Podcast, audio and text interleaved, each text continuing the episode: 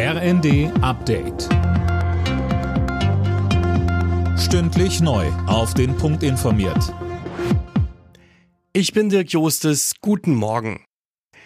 Nach den schweren Erdbeben in der Türkei und Syrien haben zahlreiche Länder und Organisationen Hilfe zugesichert. Mindestens 4300 Menschen kamen bei der Katastrophe ums Leben. Die Überlebenden brauchen jetzt vor allem Unterkünfte, Zelte oder auch Lebensmittel, sagte uns Patrick Pöhler von den Maltesern. Und weiter? Wir bekommen glücklicherweise auch schon ähm, jetzt viele Spenden von Menschen, die helfen wollen, haben aber natürlich auch Töpfe, so dass wir da schon jetzt schnell Unterstützung liefern können. Erstmal geht es für uns darum, einen Überblick sich zu verschaffen, wie es genau da vor Ort aussieht und äh, dann in einem zweiten Schritt werden wir dann gucken, was wir genau machen können. In Washington führt Bundeswirtschaftsminister Habeck heute weitere Gespräche zum geplanten Subventionspaket der US-Amerikaner.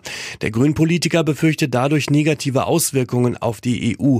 Habeck will versuchen, das amerikanische Förderprogramm europafreundlicher zu machen. Bei der Post werden heute wohl wieder einige Briefe und Pakete liegen bleiben. Grund ist ein Warnstreik, zu dem Verdi aufgerufen hat. Bereits gestern haben laut der Gewerkschaft rund 5000 Beschäftigte gestreikt. Linda Bachmann, heute geht's dann also weiter. Genau damit will die Gewerkschaft kurz vor den Tarifverhandlungen nochmal den Druck erhöhen. Sie fordert ein Gehaltsplus von 15 Prozent für rund 160.000 Beschäftigte. Die Post lehnt das ab. Am Mittag ist auch eine große Kundgebung in Dortmund geplant, bei der etwa 3000 Streikende erwartet werden. In den letzten Wochen gab es bereits mehrere Warnstreiks. Millionen Sendungen kamen später an. Das Internet soll für jeden sicherer werden. Um das zu erreichen, finden am heutigen Safer Internet Day bundesweit Workshops statt. Bei denen kann man lernen, Gefahren im Netz zu erkennen und an wen man sich wenden kann, wenn man Opfer einer Straftat wird. Alle Nachrichten auf rnd.de